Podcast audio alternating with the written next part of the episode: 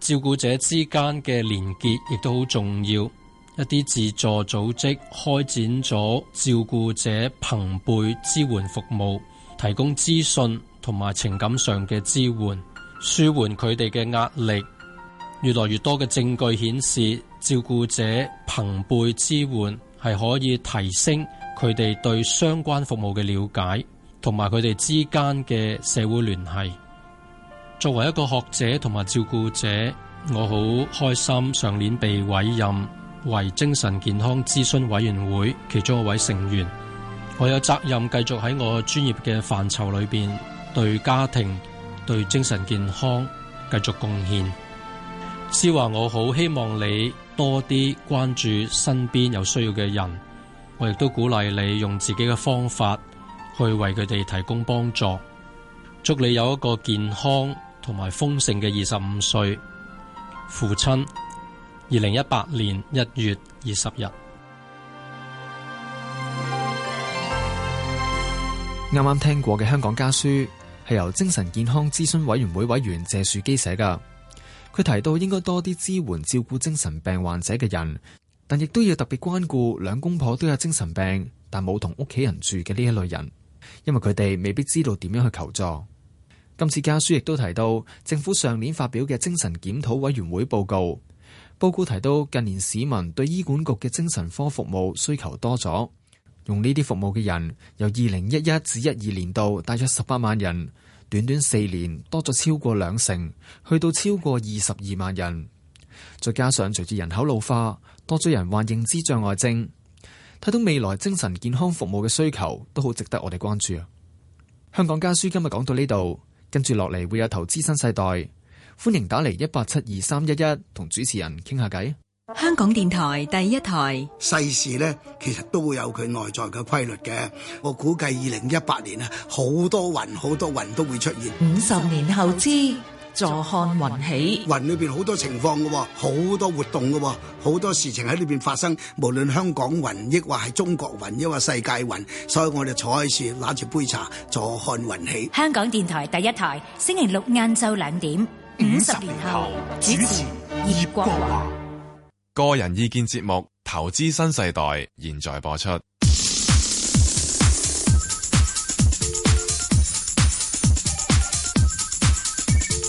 石鏡泉鄺民彬與你進入投資新世代。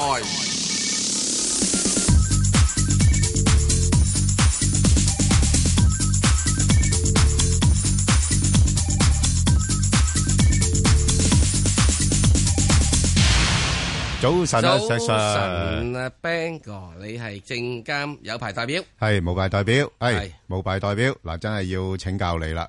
因為你嘅江湖經驗比我豐富，咁啊而家咧就個市場咧，即係好似大家都喺度鬥緊高咁啊！啊，你又創高，我又創高咁樣樣，咁啊大家睇法都幾偏向一面倒嘅，即係覺得個市咧，唉，仲有排升啦咁樣樣。喂，咁喺呢個時候，以你咁多年經歷嘅起起落落，咁你會唔會有啲咩嘅提示俾我哋呢啲一般嘅股民啊？冇啊，唔係啊嘛，冇即時有喎，冇即時有，有即時 冇，係咯，因為咧喺呢啲時刻度咧，係你叫人哋話你小心啦，小心啦，小心啦，你都殺我，係廢噏，廢噏，哦，你廢噏，我唔係殺我啊，啊，以前好中意講呢句噶嘛，係咪 啊？À, 啊，你噏乜嘢啊？咁係咯。你噏咩啊？少咩心啫？係咯，個市係咁上。嗱，嗰日咪跌咗，係啊，咪調整咗咯，跌整咗幾百點落嚟咯，調咗噶啦。第二日嘭一聲升咗。係啊，係啊。我哋呢啲叫即日調整嘛。係啊，而家係好快速噶。 V 型彈嘛。係啊，呢啲叫做咁。你咁細膽嘅你，點炒股啊？哦喂，咁係咪即係你你你意思即係叫我哋而家大膽啲啦？係嘛？呢個世界永遠都係吓撐死膽大的，哦嚇死膽小的，哦呢個 A 股嘅炒股原則， 哇！呢啲心法嚟噶喎，係啊，A 股 係咁炒噶，哇係喎，喂咁而家香港都 A 股化啦，根本就 你話等北水嚟啊嘛，係咯，咁北水落嚟咪將佢 A 股化咯，北水梗係有陣味啦，嗰陣味梗係 A 股化啦，係咯，係咪啊？咁驚唔驚先得噶？石 Sir，我哋都試過幾次噶啦嘛，呢啲咁嘅啊有乜炒到驚啫炒到氣氣合合咁樣樣。我想問你有一樣嘅問題，係上一次股災幾時啊？上次股災你佢一五年嗰次大時代算唔算噶？我當你算啦，當算啦，係嘛？啊，都好多次噶啦，其實我哋都不過好似過咗去就唔記得咁樣樣解嘅啫。上次股災一五年啊嘛，係咯，喂大佬死都係要十八年之後一條好漢，哦，而家股市使唔使十八年啊？都唔使㗎。咪啊不不不不不過睇下你揸咩股咋石 Sir，你唔好咁講喎。我我最近都聽到有啲聽眾打嚟咧，佢話：哇，我而家九七年揸嗰啲仲未 仲未到家鄉喎，有呢啲股份㗎喎。咁呢啲咧啊就死而無怨啦，哦咁樣樣，係咪啊？哦咁都係嘅，投資市啱場啊要靈活變通嘅。咁樣另係有啲嘢嘅話，你如果你話揸只係港交所嘅大時代價都到啦，係啦，係咪啊？就嚟係啦，啊係咪啊？已經係啊差唔多啦爭的咁多吓，嗯，咁所以你冇法子㗎。吓，所以你而家要做嘅就係會點樣樣嘢就係咁即係而家焗炒啦，你嘅意思係唔係咪？心之所安。哦孔老爾所講嘅就係宰我問三年之喪啊，咁啊其實宰我問得好啱嘅喎。喂，石 Sir，你你啊嗱，我我覺得我覺得你有少少講風涼話啦。你揸住個港交所，你就唉心之所安，咪等佢一路繼續升咯。咁咁啊，梗係安啦，石 Sir。咁呢我個我乜都冇幾咁點時係算啊？叫與安則為之，即係點解？何解係你認為你安心嘅，你咪做咯。 ？OK，嗱，如果嗰只嘢揸咗之後，佢真真正十年唔翻身嘅，係你被逼安心啊？都冇計咪㗎，啊都揸咗十年啦。我驚第十一年佢升，我咪激死。係啊，咁你被逼安心啦。啊咁如果你再其次，你話哎呀，我都冇入市，我唔入啦。嗯，咁於是你又要安心啦，係係咪啊？係啦，冚埋隻眼啦，係咪？係啊，咪話知佢升啊啦！。你而家你咁樣好啦，你禮拜一可以入市，嗯冚唪唥冇入，禮拜一入市，哎呀，跟住就冚咗落嚟啦。咁啊驚驚地啊，即係禮拜 一入市你升啊又要安心啦，啊啊唔緊要，會升翻嘅。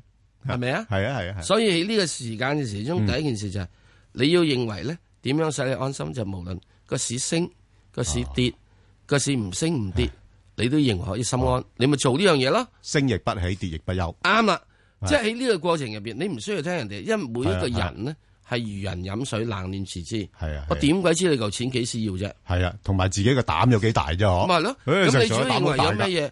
咁啊我膽好細嘅啫。你細你啦，我睇你件，睇我透穿透你件衫，我已經知道你個膽夠大噶啦。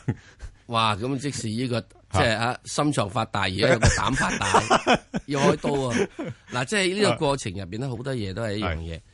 股市入邊特別去到而家呢個位咧，你係有冇風險？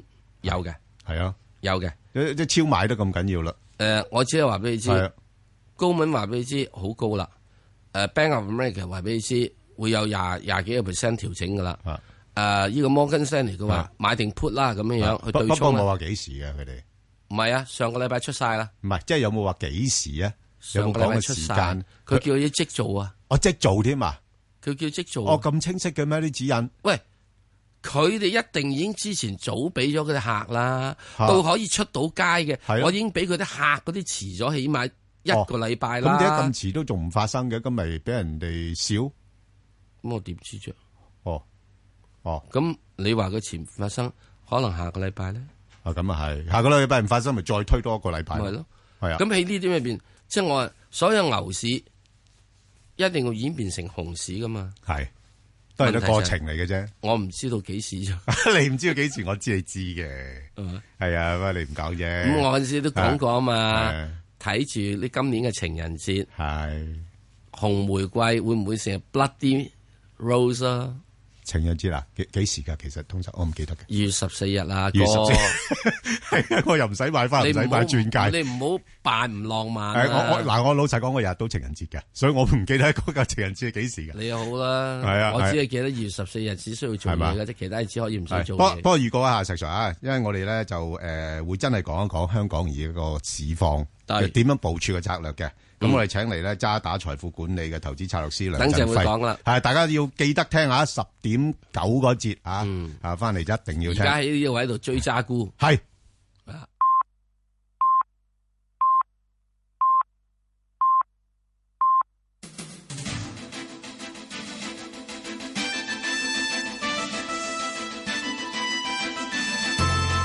香港電台新聞報道，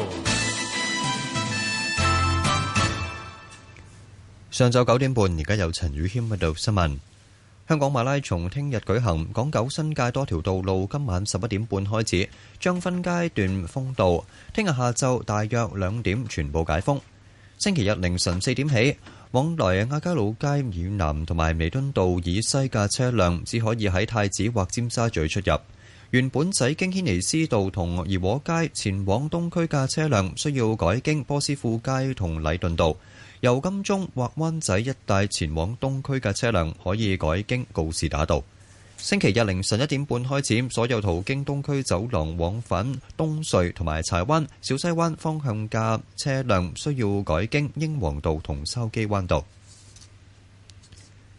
財政司司長陳茂波將於下個月公布財政預算案。對於派錢建議，民主黨同經民聯都唔同意。民主黨立法會議員涂謹申出席本台節目嘅時候表示，預算案應該集中協助冇資產嘅市民，協助佢哋日常開支，例如公屋免租或者津貼輪候公屋超過三年人士嘅租金，善用財政盈餘。經民聯主席盧偉國出席同一節目嘅時候，亦都認為，與其派錢，不如集中解決民生問題，例如容許租樓或者買樓者免租，支援幼兒教育以及資助市民購買昂貴藥物，相信會比直接派錢更受歡迎。日本放送協會引述南韓政府消息表示，北韓可能喺平昌冬奧前一日，即係下個月八號舉行大型閱兵巡遊。消息指，衛星圖片顯示有士兵同軍車喺平壤郊區嘅美里機場內部署。報道又指，平壤政府已經向友好國家嘅使館發出參加紀念朝鮮軍隊成立七十週年嘅邀請函。南韓政府加強戒備。北韓突然取消原定今日由三池淵管弦樂樂團團長袁松月率領嘅藝術團先遣隊到南韓考察嘅計劃，未有解釋原因。南韓統一部稍後會透過板門店熱線了解。墨西哥西北部南下加利福尼亞州附近海域發生六點三級地震，地震喺當地時間星期五朝早十點幾發生，震央位於洛雷托東北七十六公里海域，震源深度十六公里。地震發生之後，大約半個鐘頭內，附近地區多次發生四級以上餘震，暫時冇傷亡或損毀報告。天氣方面，本港地區今日嘅天氣預測多雲，初時有一兩陣微雨，沿岸有薄霧，日間短暫時間有陽光，最高氣温大約二十一度，吹和緩東至東北風，風勢間中清勁。展望未來兩三日，部分時間有陽光，能見度較低。而家氣温十八度，相對濕度百分之八十。香港電台新聞簡報完畢。交通消息直擊報道。小瑩呢，首先講返啲隧道嘅情況。紅隧港島入口告士打道東行過海，而家龍尾呢去到灣仔運動場；堅拿道天橋過海同埋慢線落灣仔都係暫時正常。紅隧嘅九龍入口公主道過海，龍尾去到愛民村；漆咸道北過海暫時正常，加士居道過海啦，龍尾去到衛理道。將軍澳隧道將軍澳入口，龍尾去到電話機樓。路面情況喺九龍區清水灣道去西貢方向呢，近住平石天主教小學一段呢係擠塞，龍尾排返過去牛池灣消防局。咁另外呢，加士居道天橋去大角咀呢，仍然都係車多，龍尾排到過去蕪湖街。跟住呢，提翻你一個封路啦，就係、是、石硤尾白田街有水管緊急維修工程，咁影響到呢白田街去大埔道方向，近住巴域街嘅部分行車線係暫時封閉，長度超過五米嘅車輛呢，禁止由白田街左轉入去巴域街。九巴路線呢，去東頭村方向嘅車亦都需要改經窩仔街，然後呢返去原有路線行駛。最後特別要留意安全車速位置有黃竹坑道埃索油站橋面來回，同埋清水灣道鄭直至大清。好啦，我哋下一節交通消息再見。以市民心為心，以天下事為事。 FM 九二六香港電台第一台，你嘅新聞時事知識台。聽得更多，走得更遠，大城小事。沖繩最靚嘅呢，就係海灘同埋人。每逢雙數月星期二嘅大城小事，有岑浩軒為你帶嚟發生喺沖繩嘅小故事。其實我就係一定要呢盤生意，呢個生態由呢個生意賺錢，我先至可以保護得到呢個咁美麗嘅天然沙灘。星期一至五晚十點七，香港電台第一台《大城小事》，同你站高一點看世界。貪少啲慳多啲咪晒嘢，貪少啲慳多啲咪晒嘢。三類紙報紙、辦公室紙同埋紙皮都可以回收，千祈唔好整濕佢哋。污糟邋遢有雜質濕滴滴就記住唔好，乾淨回收冇難度，你同我都一定做到。跟我講多一次。三類紙報紙、辦公室紙同埋紙皮都可以回收，千祈唔好整濕佢哋啊！抌少啲，慳多啲。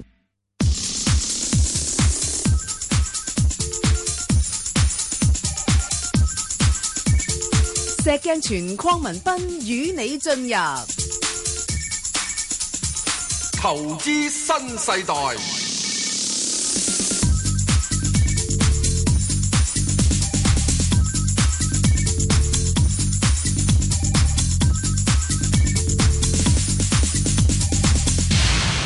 好啊，翻嚟聽電話啦，邱女士。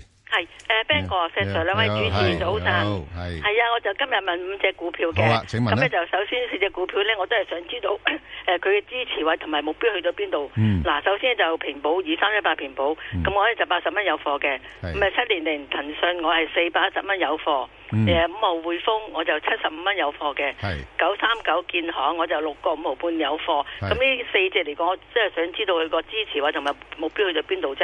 而最後一隻咧就八一三世貿，我冇貨。我想請問呢只誒股票，我想走波幅點樣行法咧？唔該兩位。嗱，不不如不如咁講啦，你暫時睇咧個市況咧都一路向上試緊高位噶啦。係。咁一般而家都睇法咧，就三萬五、三萬六咧係平常嘅。嗯。啊，即係今年三萬五、三萬六，即係換言之，即係仲有十零個 percent 嘅升。咁你揸住呢幾隻咧，基本上都係指數嘅重磅股嚟嘅。係咁所以咧就頭嗰四隻咧都唔需要講噶啦，即係應該未見到目標位，但係你話喂，究竟誒個、目標係點樣樣咧？咁誒誒嗱誒平平保咧，即係今年咧就見紅底就，即係我覺得機會就好大噶啦。咁你話見咗紅底之後再上幾多咧？咁視乎佢即係嗰啲分拆嗰方面嘅進展情況啦。咁你另外你七零零嗰度就亦都係一路即係向上再試高位噶啦。咁即係而家睇法就好好分歧嘅，睇五百幾蚊咁，你信唔信咧？咁樣咁，但係你話今年上翻大概四百八十咁樣，咁我又覺得都唔係話好過分嘅差嘅嘅嘅預測。咁係咁你話誒匯匯控咁，你話今年有冇機會見紅底咧？就我諗問邊少少。九十蚊得唔得？誒誒，九十蚊應該得啦。係如果你咁 咁咁低嘅要求嘅話，係係啦。咁所以即係基本上我我覺得頭嗰四隻真係冇咩好答啊哦。。你你就想問揸住九三佢算九。佢有冇機會到九蚊咧？九三九去到九蚊都有嘅，有機會嘅，有機會係啊係啊。所以你你你應該就咁揸住佢啦。哦咁啊，哦石 Sir，不如你俾個價位打一搭佢世貿房地產嗰只啦。嗯。嚇，八一三。係。系啦，咩位入？佢因為未入嘅，入唔我想走波入好幅係想走波幅嘅，係佢啊都都都醒啊！阿邱女士你呢只係走波幅適合係啊啲，係啦係啊，嗯，走波幅暫時而家咪喺呢個廿二至到廿四咯。哦，知道。係。咁所以如果你現在而家呢個位咧，我就會覺得佢就比較上面就係、誒、如果你以走波幅計嚇，係就係比較就係即係稍微偏高嘅位，嗯又唔係咁好要嚟揸住嘅。嗯咁啊，你要等佢真係落翻少少啦。喂，阿阿邱女士，你唔好係收線住啊！我哦我我想請教你一樣嘢啊！係咩事唔好咁講嗱誒誒誒，一般啦，嗱，我唔知你係咪大戶啊？唔係唔係大戶嚇！如果你你係一般嘅投資者咧係，我覺得你呢個個案咧，好值得我哋去學習啦。哦。因為點解咧？一般投資者咧，佢好唔中意買你頭先講嗰啲股票嘅。係啊，因為我諗住長揸噶吓，嘛。因為因为佢覺得佢哋貴啊，即係嗰啲入場費貴啊，係所以就全部即即係即係好多都走去仲係炒緊嗰啲咁嘅诶一一蚊幾毫嗰啲咧。哦，我都唔中意有係風險。係啦，你你啱啊，所以你你嗱，即係點解我特別诶诶揾你嚟做少少好似宣傳咁樣樣咧？係咁咁，我覺得你嘅策略係正確嘅。係係。嚇，咁你-你- OK，咁-咁你-你唔介意嗰啲入場費貴嘅咩？我唔介，因為我覺得佢嘅前景係 O K 啊嘛，哦同埋佢有好多嗰啲嗯誒好多啲消息出咗嚟，一路落去飆飆係飆高佢個價位啊嘛。 OK，OK，好，啊。好，好，多謝你。 OK，好，好，好啦，好啊， OK，唔該晒，唔該兩好，位。多謝，好，啊，拜拜。阿石Sir係咪有啲咩補充啊，你？诶，佢咧就嗰個入嘅價位唔貴噶，诶，佢即係揸住咗嘅咋。譬如好似話唔係，佢九三啊，九，啊，石Sir，我-我係呢，我碰到好多我啲股民呢，佢覺得，知道。哇，誒，誒，呢個-佢遲咗入，佢唔-唔係，佢咪見得貴咯。呃佢嘅意思貴嘅意思唔係話嗰個，誒，價位嘅貴啊，係嗰個股票每一手嗰個價-價格哦貴啊。佢話，喂，哇，騰訊啊，410啊，我梗係唔會買正股啦，係我都炒窩輪啦，咁。哦，咁呢個係各有各啦。咁即係譬如佢好似九三九，佢六個幾入噶嘛，佢話係啊，係嘛？咁所以呢個就冇問題啦。即係嗱，喺呢樣嘢咧個大馬股，大馬股係你應該講個大馬股。係咁啊，即係呢個咧就係誒呢個亦都將來入邊股票入邊咧所出現嘅嘢嘅。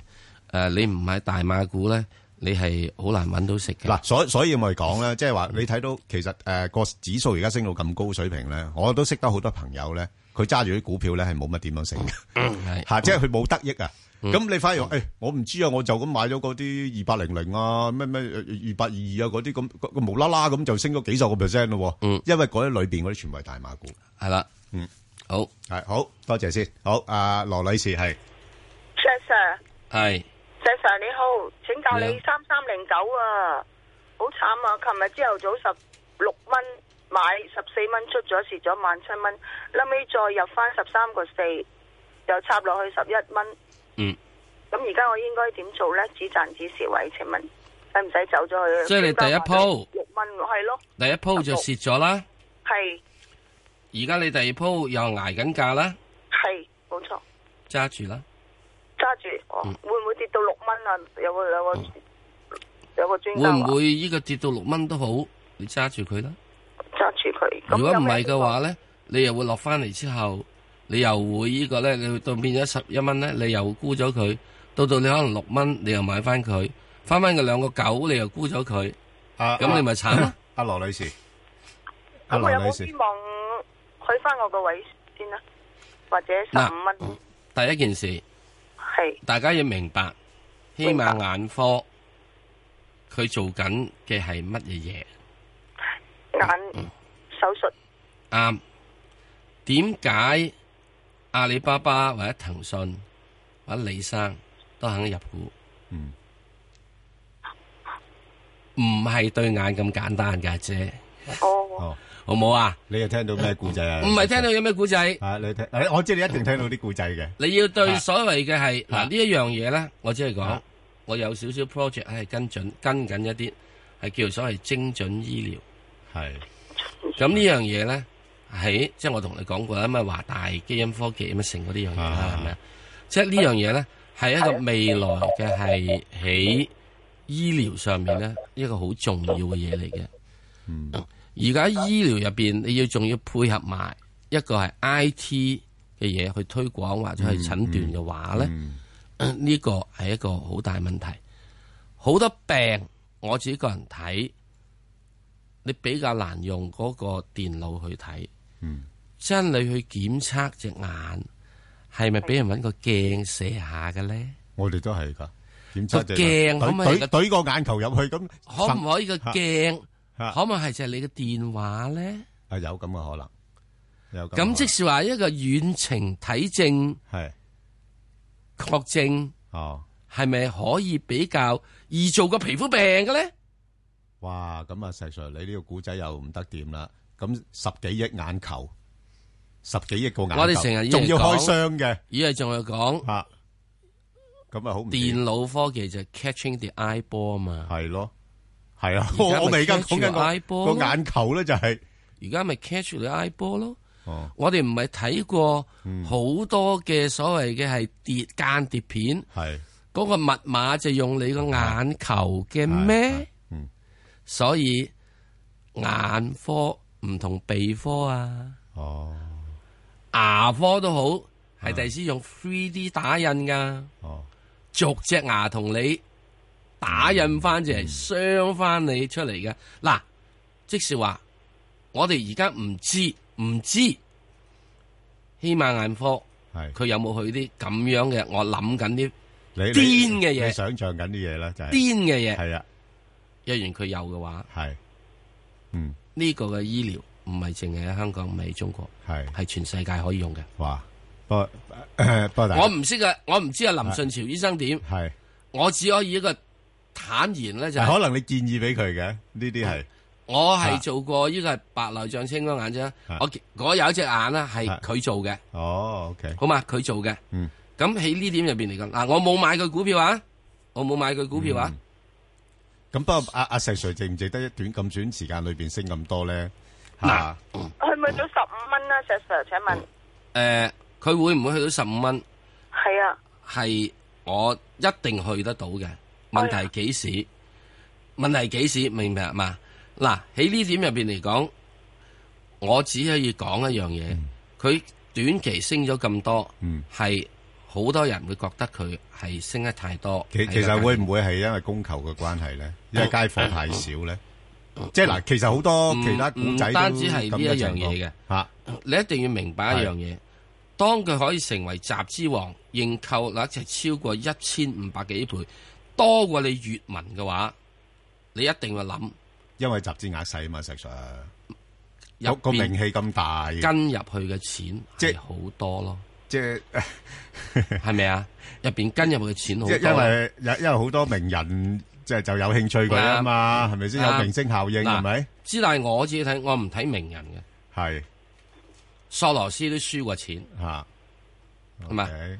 咁啊，Grand 嗯 Valley 咧呢個所謂嘅係曾經技術分析嘅大師，都係因為佢同一個技術分析平均分析法而破產，嗯所以我唔信呢啲名人效應，我只係信，我完全唔知道，我完全唔知道，嗯唔知道，當眼科拍咗係 Tele I I T Tele I T 啊，嗯遠程 I T 嘅話，係咪有冇可為？嗯若然有可為嘅話，我可以講佢係唔止二十蚊嘅。哦，不過當然咧，哇！阿我唔 Sir 知㗎，係啊我唔知㗎。我我 好我唔好啊諗你你你嗱，你唔好亂咁開啲價出嚟啊，因為啊有你你個影響力好大啊，石 Sir。因為你一定要點咧？好似我講吉你咁，係嗯我會講，我要睇到佢做到呢樣嘢，做到呢樣嘢，做到呢樣，佢就有機會去到呢個價啦。所以我剛才講呢樣我明嘢，如果佢要二十蚊嘅話咧，或者如果更上我咧知，佢就一定要應用到我剛才所講，得你懟隻眼去嗰個，我知啦，嗰個手機度咧，已經可以睇到病嘅。誒，你止蝕價而家使唔使？ 嗱，我個建議你啦，我唔知你買幾多啦，我唔知你買幾錢啦。如果你能夠係捱得到嘅話咧，係喺而家現在呢個咁高嘅係波動嘅股票入邊咧，你買咗一跌落嚟又止蝕，買咗你一跌落嚟又止蝕，咁你一蝕硬嘅。咁我另外建議你咧，你現在已經買咗呢一手咧，你或者我唔知你幾多啦吓。如果你好多好多城府身家倒晒落去就冇法子啦，我就建議你咧揸住佢，等佢翻翻去。你好似好似粵文咁樣樣，曾經死高位蝦咗到而家，你未翻翻到家鄉啦。嗯，係咪啊？所以咧，你要有好長好長嘅時間去準備。你只不過都上市咗幾日啫。 OK，好，好唔好啊？多謝晒，好，阿石女士，石女士，係早晨，早晨兩係啊位，你好，係我想問下一七五吉利汽車，好嘅我廿八個幾入嘅，係，咁啊，而家回緊喎，係啊，我想知道誒佢會唔會去到我個價位啫？石女士，你鄉下邊度啊？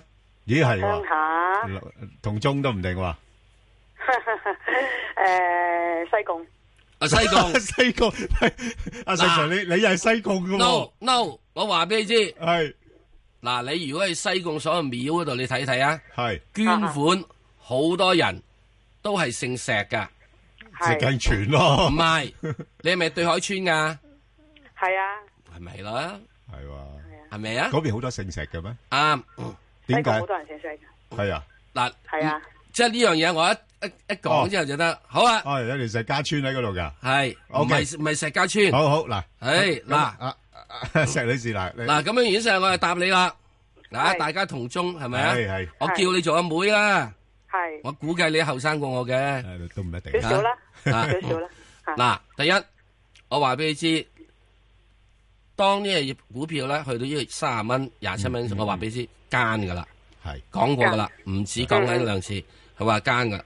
奸嘅意思係唔係只股票奸，個股票繼續係可以做到嘢，仲可以好。咁佢因為奸奸上奸落嘅啫，嗯唔係主要就係啲人有太多盈利，下面佢好嗯心啊，因為佢由三蚊升上，嚟，舊年都仲係三蚊到升上嚟，五蚊到升上嚟。係啊係啊嗯去到而家你有一總共有一樣嘢係十倍盈利，因此咧，如果你要再買嘅話，你起二十八蚊，我會覺得你係會起一個好尷尬位。嗯琴日嗯或許或許吓，琴嗯日係可以見咗一個初步底，嗯，之後呢個底咧唔能夠破。嗯如果喺下個禮拜或者再下個禮拜穿咗二十三個六嘅話，嗯，嗱，咁佢就會有排煩氣啦呢只嘢。嗯，啊雖然佢已經係全國入邊嚟講銷售汽車量最多嘅股票，即係嘅啊啊啊嘅嘅車廠，亦都有好多嘅發展大計。特別好多人呢係少忽略咗佢將來會做嘅一樣嘢，佢阿媽會俾佢做嘅就係重型汽車。阿媽先啱啱喺呢個吉利嗰唔係唔係美吉利喺 Volvo 度買咗呢個八個 percent 嘅重型汽車股權翻嚟，係繼續要再發展。即係而家目前吉利只係做一個嘅係轎車嘅啫。喺嚟緊二零一八年，吉利將會有佢製造嘅 Volvo 版嘅汽車係嚟香港銷售嘅。我哋要睇佢哋嗰個銷售情況。嗱，嗯你現在喺呢度嚟講，我只係話你揸二十八蚊，你揸住佢啦，冇法。咁嗯我亦都講，我係出咗嘅，我係未入翻嘅係，我係係等緊嘅，我係等緊嘅，好冇啊？咁啊，等咩價位我真係唔知，我要睇。不過琴日嗯咧，可能係有一次係開始咧見咗一個初步底，嗱、見咗初步底都唔係冇咩問題。之前都見過廿三蚊，升翻上去廿九蚊，咪又跌翻落而家咯。嗯，所以呢個可以佢喺上面係咁玩嚟玩去㗎。因為佢嗰度咧已經有一批人咧，佢係賺咗好多錢，可以佢係炒一個較大嘅煲。而家較大嘅煲差唔多有成十五 percent 㗎，嗯，廿個 percent 㗎，廿三蚊去翻廿九蚊，仲唔呢個咩啊？仲唔係十個 percent 廿 percent 啊？咁整體嚟講咧，呢樣嘢咧，你話止唔止佢三十蚊咧，係唔止嘅。不過你現在只可以就係揸住佢，唔好同我講止蝕位。係你照止蝕，你就實蝕硬啦，阿妹，吓吓吓吓，好嘛？好唔該晒你， OK，石哥。 好。石哥，係，石哥，係，啊，許生，許生，係，係。許生，係，早晨，係，早晨，早晨，早晨。係，係，你好。啊冇，我我我我二零一八，我想誒嗰個價位而家可以去到邊㗎？二零一八係你想問嘅價位去到邊？係啊跌到去邊？係升到去邊啊呢？係啊即係升到去邊啊？誒、呃二零一八暫時價位，我覺得佢都係喺到大約係上面，我會覺得佢係去到只係大約係一百誒呢個五啊蚊度上面啊，上面暫時嚟講去一百五啊蚊度，因為點解咧？你一定要明白佢嘅市盈率已經去到三十幾倍啦，三十幾倍啊，係唔唔唔唔低嘅。誒、佢實質上嚟講係一個咩咧？其實都係一個工業股嚟嘅啫嘛。佢係工業股嚟噶，佢係拍住誒、呃即係啲高科技嘅 I T 技工業股嚟嘅咋。哦，係咪啊？如果我用嘅字眼用得衰啲嘅，呢、個係咩？叫做即係皇帝仔下面嘅跟班咯。佢唔哦係皇帝嚟噶，佢係供應俾皇帝嘅嘢嚟噶嘛。哦，係咪啊？佢係供應俾譬如你話好多啲 I T 啊股啊咩嘢，真正邊啲可以賺錢呢？賺錢唔係手機，真正賺錢係提供服務嗰啲人，譬如即係騰訊，哦，等等嗰啲，佢可以賺到錢，或者阿里巴巴佢都可以賺到錢。將你做硬件嘅咧，係咪可以值到三十幾倍 P E 咧？我始終係喺我嘅腦海裏頭吓，我係覺得係唔唔唔係咁值噶。哦，所以我就覺得會點解會咁嘅情況喺度咯。哦，好嘛？咁我想而家最低會去最低到咩價錢啊？我一百四啊三買，誒、呃我諗最低啊，最低係百二度咯。哦，暫時咯，我會望到。不過誒、會唔會係誒呢個情況之中，你要睇下嗯你好多嘅即係嚟緊一單，先係好似感覺就係話二零一八年诶手機嘅銷量好似爭啲啲啊嘛，嗯，會放緩啊，嗯會放緩啊嘛，係係咪啊？哦，即係皇帝仔都開始失時嘅夾萬，做失時夾萬嘅嗯話，咁啲傍友都比較差啲啲咯。系啊，即係如果生意難做嘅話，都要逼你減下價啦。係啊，減下價咯，或者個啊唔好收我咁貴啦。嗯係啦係啦嚇，好啦，好嘛好多謝晒，好，阿梁小姐哎係系早晨，早晨，啊梁石小姐 Sir Ben 哥係你好，我想問只一七八八國泰君入咗安，未啊？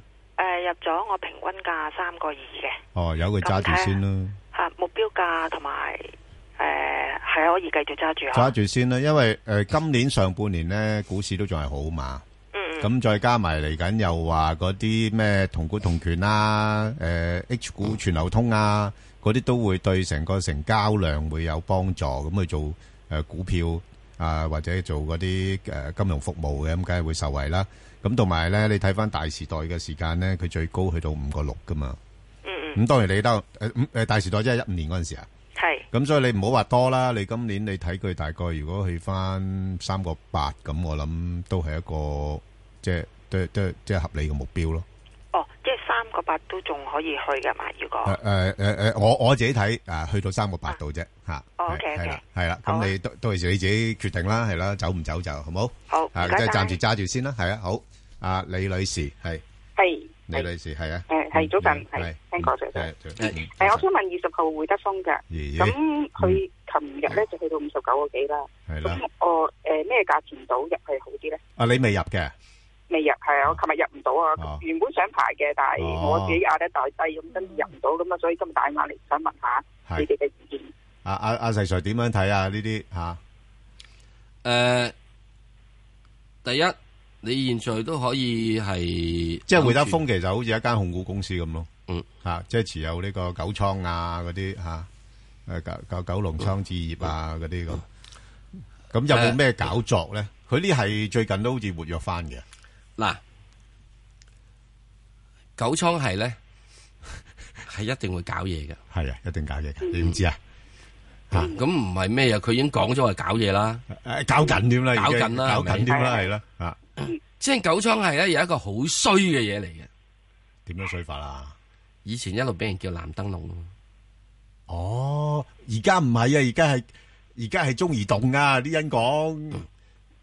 雖然係啫，所以我話俾你知講，你要記得以前佢哋有一個咁樣嘢啊誒嘛。好耐以前啊，好耐以前啊近年都冇乜點聽過啦。啊咁然之後咧，係有關主理人咧，係係好清楚個價位嗰樣嘢，係係相對高位咧，就將嗰啲嘢拆嚟拆去噶啦。係係係，即即即製造製造價值，係咪啊？製造價值啦，體現價值唔係製造。啊睇到啊體現係體現體現體現價值，係係係根本就值咁 多嘅。不過你班友仔咧睇唔到，我而家俾你睇。冇錯冇錯 係啊係咁係你顯睇完顯現價值顯現價值顯現價值顯現晒之後，將佢點咧？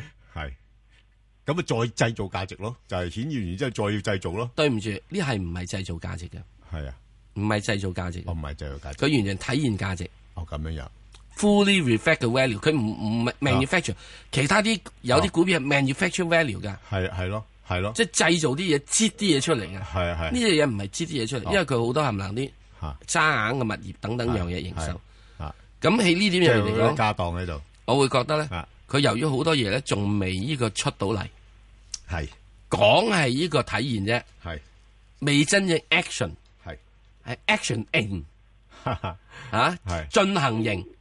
咁所以咧，佢曾經嘅時之中咧，就由呢個相對地咧，就即係升到去，即係由呢個即係四十蚊度咧，咪叭一聲升咗上嚟，去到呢個誒誒六啊蚊度嘅，而家落翻啲嚟。啊咁我覺得佢係有機會超翻上去之前嘅高位嘅。嗯所以咧，你唔好同我講話起咩低位揸佢，係你係要信嘅，你就信佢。哦，你信佢，佢會體現嘅價值俾你。係咁之，但啊係去翻之前嘅高位，即使話大致上去到即係大約係呢個誒誒六啊五啊咩幾咧，你就要睇睇啦，嗯係咪價值已經被充分體啊現啦？係，但係佢佢佢個反應冇九倉咁大嘅喎，相對相對穩定啲嘅。嗯不嬲二十號係咯都係咁穩定嘅。誒穩定嘅喎呢隻嘢啊，即係呢個咧就係即係行前就行前就行隻四號仔先係係嘅係。個仔就生猛啲，係行先阿佢媽先就嘅硬係晚晚阿媽嘅嘅晚啲誒，即係你最終一定要考慮一樣嘢，係啊，一切都係終歸川流入於海。哦，is I'm a mother。係係，I'm the mother。咦，咁都要上繳噶咯啲仔一定要上繳嘅，喎。好，咁啊，所以阿媽 都值得留意啦。咁樣情所以況你去到你唔好同我講咁嘅。好。經民聯主席盧偉國出席同一節目嘅時候表示，與其派錢，不如集中解決民生問題，例如容許租樓或買樓者免税。天氣方面，一道雲帶正覆蓋廣東沿岸，本港地區今日嘅天氣預測多雲，下晝短暫時間有陽光，吹和緩東至東北風，風勢間中清勁。展望未來兩三日，部分時間有陽光，能見度較低。而家氣温十九度，相對濕度百分之七十六。香港電台新聞簡報完畢。交通消息直擊報道。小瑩呢，首先講返啲隧道嘅情況。紅隧港島入口告士打道東行過海，龍尾去到灣仔運動場；堅拿道天橋過海同埋慢線落灣仔都係暫時正常。紅隧嘅九龍入口公主道過海，龍尾去到愛民村；漆咸道北過海同埋落尖沙咀都係排到佛光街橋底；加士居道過海去到渡船街天橋近果欄；將軍澳隧道將軍澳入口，龍尾去到電話機樓。跟住啦，提翻你一啲聽日嘅封路安排啦。為咗配合啦，舉行聽日舉行嘅香港馬拉松二零一八活動，由今晚嘅十一點半開始啦，至到聽日嘅下晝兩點，港島北、九龍西同埋新界南多處啦，都係會分階段實施廣泛性嘅封路同埋交通改道措施。喺港島區方面啦，因應十公里比賽嘅安排啦，介乎維園道至到筲箕灣之間一段東區走廊呢係會全線封閉。半程同埋全程馬拉松嘅比賽啦，將會途經中環至到銅鑼灣一帶，以及係維多利亞公園啦作為終點㗎。銅鑼灣嘅一段軒尼詩道去北角方向，怡和街去北角方向，同埋中環碼頭至到灣仔北一帶嘅道路啦，亦都係會分階段封閉㗎。駕駛人士啦，請你盡量改行其他道路啦。最後特別要留意安全車速位置有黃竹坑道埃索油站橋面來回、清水灣道鄭直之大清同埋紅磡繞道都會海入尖沙咀。環保署提醒你停車即時一個習慣，簡單易辦。好啦，我哋下一節交通消息再見。以市民心為心，以天下事為事，市民心為心，以天下事為事。 FM 九二六，香港電台第一台，你嘅新聞時事知識台，聲音更立體，意見更多元。我係千禧年代主持葉冠霖。廣深港高鐵二百六十蚊去廣州南站，八十蚊去福田。旅遊界立法會議員姚思榮，你坐直通車去東站，大約三個鐘；你坐高鐵去到呢個南站，同樣去到市區兩個鐘就得噶啦。咁即係五十蚊買一個鐘時間。喺目前呢個收費呢，我都係可以接受嘅。千禧年代星期一至五上晝八點，香港電台第一台，你嘅新聞時事知識台。建設一個宜居城市，推動經濟多元發展。培育年輕創意人才，構建關愛嘅社會。同時投資喺未來。跳出框框，以新思維善用資源。我係財政司司長陳茂波。大家對於二零一八一九年度財政預算案有咩諗法呢？上 budget.gov.hk 發表你嘅意見啦。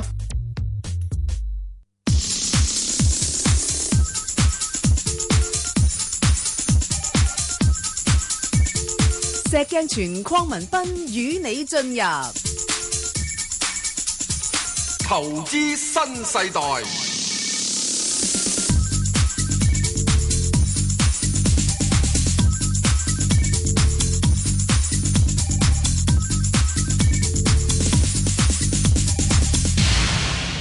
咁啊，翻嚟咧就阿陳生啊，陳生，早晨，早晨啊，陳早晨生，早晨你好，係啊，嗯，係，我想問誒八零六惠理集團嘅，係係，你誒係有定未有啊？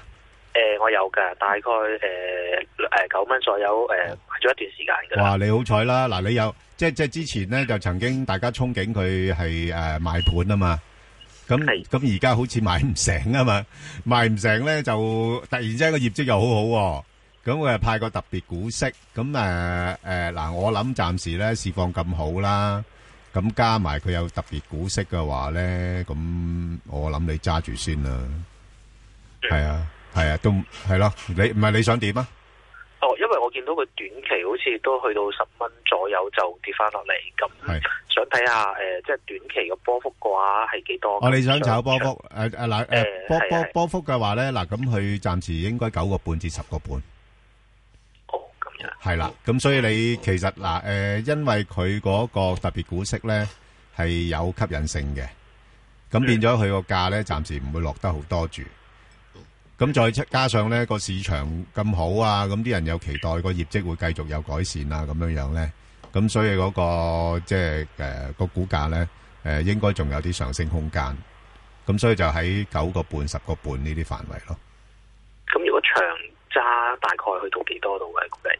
長揸啊我 誒我我我即係 誒好難講啦，即係佢舊年咧個業績做得咁好，咁啊派個特別股息，咁究竟呢啲能唔能夠係持續落去咧，就比較難講。因為你睇翻過往嚟講，佢個盈利都比較上波動嘅，係啦嚇，即係好睇市況啊，甚至乎好睇佢哋嗰個管理嗰方面嘅情況啊，咁樣樣係啦。咁不過如果你整體大環境都係對呢啲嘅即係金融類股份有利嘅話咧，咁應該係會提高一線咯嚇。不過就即係都留意下啦，即係個股價波動性都幾大，係啦，係啦，好嘛嚇，好，好，唔該你，好咁啊，蘇生，係兩位主持好。誒你話蘇生係，我想問一九二九周大福嘅，係啊，我就入咗八個二毫九入咗。係。如果長揸去拎嚟收息，會唔會 O K 咧？喂石 Sir 嗱，誒周大福咧派息都唔錯嘅，有四厘多啲嘅。咁啊，亦都近期個業績開始有啲啲好轉啦。咁你覺得值唔值得長揸咧？呢類呢類股份？嗯誒、喺現在而家呢啲嘅水位度咧，係誒、第一，因為佢係始終一個叫周期股啊，嗯係誒、周期股，咁佢係有一定嘅係波動嘅程度嘅。咁啊，去到而家呢個位度咧，我暫時覺得佢嗰個波動位咧就係、上面係九個七，下面咧大致上八蚊到或者係八個誒七個半到。嗯咁啊，喺呢點入邊嚟講，暫時咧係一個受壓，受壓仲係調整期。嗯咁啊，估計呢個調整期咧，仲需要大約係可能下個禮拜啦，希望嚇、希望下個禮拜咧就可以有得呢個係翻翻上去轉頭。咁希望第一件事唔好跌穿七個、嗯七個九度先，好嘛？ 咁啊，然之後上面再望翻咧，大約係九個誒四度啦，咁樣嚇。好就係咁啫好好，阿陳生，陳生，喂，啊喂，誒誒誒，誒係係阿 Ben 哥，Ben 哥，係你好啊，係啊， Ben 哥成日你係哋好啊，你好係我我想問陳女士下係誒，係係太古 A 啊，十九太古 A 啊，係嘛？係啊，點解揀佢？蚊係係幾多啊？八十六蚊啊，八十六蚊。哦，呢只嘢麻煩啲啊，因為點解咧？佢嗰、個、呃、基本嗰啲業務咧，唔係做得咁好，係啦，即係你都知道佢誒、呃有嗰啲航空業務啦，揸住誒國泰啊嗰啲港機工程啊嗰啲都唔係話做得咁好咯。咁啊，地產嗰方面就平穩嘅。咁啊，所以暫時睇投資者對佢有興趣又唔係話好大。咁不過不過折讓好大嘅呢、個股份嚇。我想問我最誒唔好蝕咁多，我想走走咗佢。诶，呃嗱、又又咁幾多樣呃度啊诶、又又咁樣講喎，你真係有時咧，你诶、誒走咗佢啊！嗱，如果你有其他真係，如果譬譬如好似我係我係你啦吓，诶、如果有其他嘅選擇，突然之間個市況跌咗落嚟，诶、有其他強勢股調整嘅幅度大啲嘅話咧，咁我會趁呢個機會咧，因為佢唔會升得太多啊，即係都都係去到八十蚊左緊嘅啫。吓、即係八十八十一咁上下，即係诶五十二周高位都係八一蚊啫嘛。咁所以你而家你估咗佢咧，你誒、呃可能你就算誒誒、呃呃、損失唔會話好大嘅，咁你你反而咧係搏套翻呢個熱金咧，你去買其他嘅即係嗰個反彈嘅力度強啲嘅股份咧，咁可能就嗯呢種叫呃誒比較主動啲去誒、呃即係追求翻個回擺報咗。兩年啦，係啦，你擺咗兩年啊嘛，你即係嘥係啊嘥咗你啲時間。如果呢兩年你嘥咗我啲金錢喺係啊，度你你呢兩年你嗯淨係買盈富基金啊，你已經你已經都唔同啦個回報係咪？係咯係咯咁所以咧，你誒、呃即係誒，我睇唔到短期，我睇唔到話啲因素對佢太過有利嘅，因為你而家你息口開始上升嘅話咧，佢都係收租股嚟噶嘛，咁對收租股都係唔係咁有利嘅。咁所以我我我睇唔到有啲咩因素會令個股價係會有一個顯著嘅上升咯。咁所以反而係而家都挨近翻近期高位咧，誒誒誒，我我就會誒套咗現先，而係但等大市。睇咩價都套到現。我我諗如果係趁而家個氣氛好少少咧，睇下有冇機會挨近翻八十蚊嗰度咯。嗯，好係啊啦好嘛嚇，嗯咁啊套咗現之後咧就靜待機會啦，就睇下有冇市況有個顯著啲嘅調整，就買翻啲主流股份，好啊，好唔嘛該你。嗯？OK，唔使好，好啊，李生係係啊，早晨，係 Sir Ben 哥。係你好你好係咁，我買咗係廿七號銀娛嘅，係星期五買嘅，哦六啊四蚊嘅。咁我想問下咧，高位咧嗯係可以即係最多，即係即係啊，想問下係可以睇到係最多幾多，同埋幾時係會到嗰嗰嗰個高位，同埋如果最差咧又係會係跌到幾多咧，同埋佢波幅又係點樣咧會？係阿石 Sir 點睇啊？嗱，上次啊周期誒上次嘅周期咧就最高位咧誒就曾經去到八十幾蚊嘅嚇，即係八八十幾蚊嘅，係啦，就係咁樣樣。有冇機會去翻上次周期高位咧？八十幾蚊？誒、有機會嘅。咁啊，現在嚟講咧，暫時嚟講，即係到時咧，即係有一樣嘢要睇嘅就話，誒、佢係經歷過一個所謂嘅好大嘅係調整期，嗯就係調整期就係由喺大約喺二零一六年度見底啦，係係嘛？咁就喺呢個二零一四年度見頂之後，二零一六年度見底，中間用兩年時間，用二零一六年度見底嘅話，兩年時間上翻嚟，應該二零一八年度可以見頂啦。二零一八年見頂，我估計嘅時間應該係應該係大約今年嘅六月中度。嗯，咁、究竟佢去到幾多價位？誒、嗯我唔可以清楚嘅。點解咧？因為我唔知道去賭嗰啲人帶佢啲錢過去賭，佢輸起上嚟係輸幾多？嗯啊雖然我哋知道賭場入邊咧，一定係有一個係莊家必贏呢一樣嘢，嗯即係有陣時都唔係噶嘛。呢個機會率或然之後，有陣時莊家都會輸少少你㗎你嘛講個長線咯，係啦長線就莊家必贏咯，係啦短期咁所以可能會短時輸我唔知㗎嘛係係可咪啊能會有輸嘅機會嘅。啊咁啊，亦都睇到咧，就話嗯你而家好多嘅，即係其他要落成嗰啲嘢，差唔多已經落成咗，競爭力而家比較少咗啦。嗯咁佢唔大家咪慢慢坐喺度食老本啦，大家都係。咁啊，亦都再跟住你睇有幾多遊客，幾多嘢去到嗰嗯邊。咁、理論上咧，應該會好翻少少嘅。誒、呃呢、個即係我我自己睇一下，會好翻少少，因為誒、呃最大嘅打壓期間應該係過咗。嗯，不過今年你一定要留意一樣嘢，誒、南韓嘅平昌奧運呢，嗯東奧運呢，係一定會吸引咗相當之大部分嘅中國高級消費者嗯過嗰邊嘅。係啊，而呢批人呢，所謂高級消費者，啊貴賓廳嗰班嘅喎都係貴賓廳嗰啊班。 可能係喎係嘛，啊所以要睇翻佢呢樣嘢。係咁佢呢個好簡單，你要睇佢。佢每澳門每月都有公布佢嗰、個誒、呃呃人數啊、賭值啊咁樣嘢噶嘛。誒賭收，我哋叫賭收啊，係咪？會咁你會睇住佢咯。佢一路係增加上去，一路去到直至到佢有減嘅為止，你咪喺嗰度出咯。不過通常呢啲咧又會搏佢農曆年咧多人過澳門啊咁樣樣嘅。咁呢、個所以你就而家你要見到佢做嘅啫。你起碼如果你仲要走啊，都要等到去呢個咩三月啦。係係咪？就係、咁樣，好嗎？誒，佢如果風險啊，想問下如果風險會唔會話風險咧就係、嗯風險，暫時嚟講咧就一定要等阿阿爺咧有冇呢個打反貪。咁啊，似乎目前嚟講就唔見得有太大部分嘅係誒打落去，咁所以暫時係未見得到咁。嗯，好啊，咁啊就你好，啊袁小姐，袁小係姐，早你好晨啊，早晨， Ben 係你好，係早晨，係我早晨想問二八二二南方 A 五十嘅有未㗎？有噶，我咧喺上證指數三千二百幾嗰陣時入嘅，咁哦係十五蚊零兩先買咗一注嘅。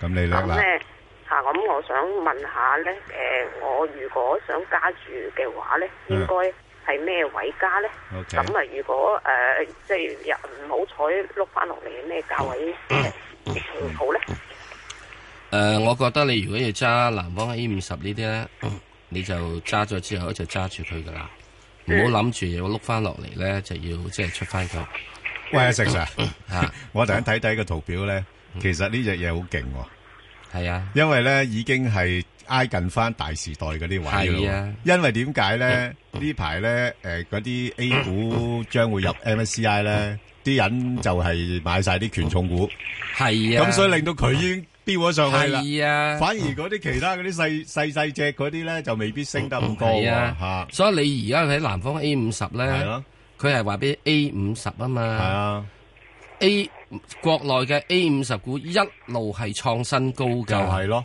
所以唔係話 唔係你睇上證指數嗰 個係啊你你你係睇錯咗㗎，所以所以我就係頭先睇一睇我，咦喂，乜大時代個價已經挨近翻咯喎，咁國內咧喺一啲咁嘅跟 A 五十呢，E 啲股票入邊咧 ETF 咧嗯係有一樣嘅嘅要求嘅。如果你股價 double 咗咧，你要將佢要拆翻開嘅，一拆二嘅。哦，喺今喺舊年嘅大約十月度，有隻叫做上證 B 五十五十 B 定嘅咩嘢？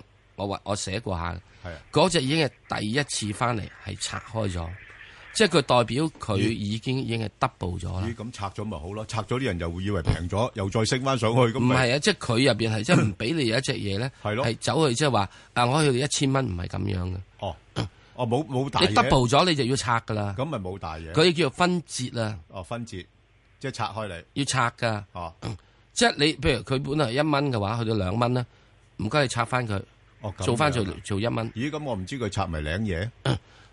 冇問 題噶。咁你自己領嘢，鬼叫你唔睇嘢啊！ 我一年之後翻嚟睇睇，咦，喂，嗰個價又係咁上下嘅咁咧你你你唔睇嘢啊，係你自己事嘅啫嘛。係喎係喎係咪啊係啊？你自己嘅財富你唔睇咁啊眼，真係關人鬼事啊！責任自負呢個又係係咪啊係啱啱啱。你屋企養只狗，又一打開個街門俾佢走咗出去，俾人車刮咗，冇人理佢㗎，係咪啊？翻嚟之後佢惹翻一群翻嚟，係你又唔理你係。嗱，所以呢點入邊咧，我只係講嗯南方 A 五十，你唔好走去即係炒嚟炒去啦，你揸實佢，你揸到幾時？喂，又話 MSCI 嚟啦，六月啦，嗯你喺呢度仲係炒波幅？呢嘢唔好 炒啦，唔好炒包，呢啲係死揸死揸，好似港交所咁，你死揸死揸死揸難揸嘅，揸到佢爆煲為止。嗯係好啦嗯咁幾時爆煲啊？起碼你要等到今年六月啦。係啦，好啊，MSCI 啦。我唔好加注你依家。如果加住 is the time 咯，now 咯，因為佢個個月都升，我話俾你知，你以為等佢跌翻落嚟，我真係唔知。等唔到啊！回唔得好多啊，因為啲人都仲係買緊嚇。因為好多啲人，因為佢當佢唔可以買到正股，好多翻鬼佬啲人唔可以買到正股，咪買啲嘢嘅嘢咯。我我都繼續持有，我都冇沽過，係係其他股份我哋有時沽下嚇。好多謝你先，好咁啊，我哋要進入快速啦。咁啊，誒頭先我同阿石 Sir 咧就答咗聽眾一個網上提問啦。咁啊就係誒華潤燃氣啊，一一九三啊呢排啲燃氣股回翻啲噶啦。咁有啲聽眾可能見到價位低咧，又想誒諗一諗啦，睇下有冇。即係值唔值得係喺呢啲位度入啦咁樣樣，咁如果有聽有興趣聽眾咧，可以翻上去香港電台公共事務組嘅 Facebook 度睇睇，咁同埋留言問你嘅心水股票啦。咁咧就石 Sir 又要快快脆脆啦，好多問題啊，即係話市況好又咁多，市況唔好又係咁多嘅。誒、只有市況咧，係咪一字平肩王咧？係啦，就就就記啦，係啊。唔係嗰啲字啊，就係入貨時刻。係係好，所以咁啊大家聽到咧，等你誒，我哋而家電話冇乜人打嚟咧，啊你打嚟啦，係啊，你唔使問噶啦，入貨啦。係啊，啱啊，通常都係咁噶嗬，係啊，即係大家靜到大家冇心機啦。係啊，咦，咁即係差唔多抵噶啦，咁啊，好，咁啊，一隻股票咧就係呢個誒石藥啊集團誒幾一多零九三啊，係呢隻都啊有啲資金都幾中意係㗎炒啊，一定有資金追㗎係呢啲啊呢啲幾好嘅。咁啊咁咩價位買賣咧？誒，呢石油集團咧，而家另外已經去到呢個上面咧，大約係誒十九蚊到嘅位，十八個七度係一個高位，誒應該有個調整落嚟。調整落嚟嘅位嘅時鐘，我估計咧可能會去到嚇誒，唔好話嚇你嚇，可能去十六個半到嘅。嗯，係好咁啊。 另外一隻咧就係呢個啊長和啦吓，咁啊一號仔啦，咁啊長和就冇咩噶啦，即係好似買一隻嘅誒基金咁啦。咁啊，佢裏邊啊又有零售，又有基建，有能源，又有電信啊，一個組合咁，仲要長和即是以前嘅和黃。系啦，即係好係好國際化添，仲呃咁啊，所以如果係咁嘅時候咧，就誒、呃你用咁嘅眼光去睇啦。咁啊睇下佢有冇機會誒、呃派多少息啦。咁而家你話個息口大概都係兩厘七、兩厘八到嘅啫。咁、啊，股價都相對平穩嘅。咁啊，就唔係話誒好突出啦。啊，近期嘅表現都唔係話好突出。咁、你啊，如果要買嘅，我會等佢落翻大概九啊八蚊度啦。咁因為暫時上邊又唔會太多啦嚇、即係今年咧，我諗大致上喺翻九啊八至到一百零八蚊嚇，九啊八至一百零八蚊呢啲位度上落嚇、自己誒、呃、後位做咧。咁另外一隻咧就係、呢、個誒誒、呃華泰啊，即係六八八六啊。阿石 Sir 點睇下呢啲誒國內嘅券商股啊？誒、呃嗯好多嘅呢啲券商股咧，基本上慢慢都會升翻翻嚟嘅，因為國內嘅係都好誒市場開始活躍翻，係啦咁成交即係多咗好多嚇啊成交多咗，融融資又資收益多咗嗯會多咗，所以呢啲都係屬於叫喺整個升市入邊嘅滯後表現股嚟嘅。係啊，嚇咁啊，即係話呢個就係咩咧？就係嗯佢唔係啦啦隊嚟嘅，啦啦隊行 前面，呢啲屬於就係呢個係清理啊，即係即係後面嘅打掃隊伍。嗯。嚇後面嘅服務隊伍出場嘅時候幾時都係最後嘅，負責要準備即係好多樣嘢啊咁啊，所以佢呢度繼續係升上去，誒一定係滯後嚟到升嘅。 OK，好，咁啊，另外一隻咧就係呢個八五七啦。嗱，咁八五七嚟講咧，就相對嘅表現咧比較上立落啲啦，吓、即係诶、呃我諗而家投資者對石油股咧係覺得應該有啲條件咧係追翻上，不過問題咧又唔敢嗯即係去到咁盡啦，咁所以暫時睇咧佢好似喺六蚊度咧有個阻力。咁你嗯話如果落翻去大概五個半、五個六咁咧，我又覺得又可以諗一諗佢嚇，咁、即係暫時喺呢個幅度裏邊上落先啦。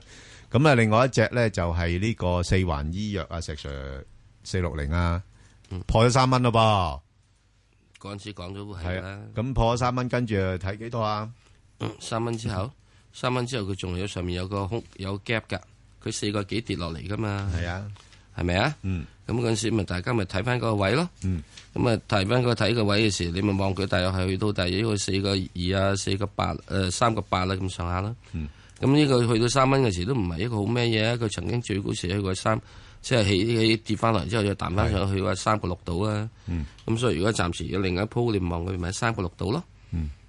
OK，好。咁啊，另外咧就工商銀行啦。嗱，今年我諗嗰啲內銀股咧就都唔好沽住啦，因為咧啊，始終佢平啲啦，即係個估值啊，又有翻上下息口咧，咁啲資金都覺得係比較安全嘅工具啦。啊，咁所以就誒、今年有啲機會咧，我覺得誒、呃去到差唔多八蚊到嘅嚇，咁、就所以暫時如果有嘅就持有先啦嚇、收埋息啦，就快有反正就快又公布業績啦，咁誒誒全年派息都喺嗰度發生噶啦。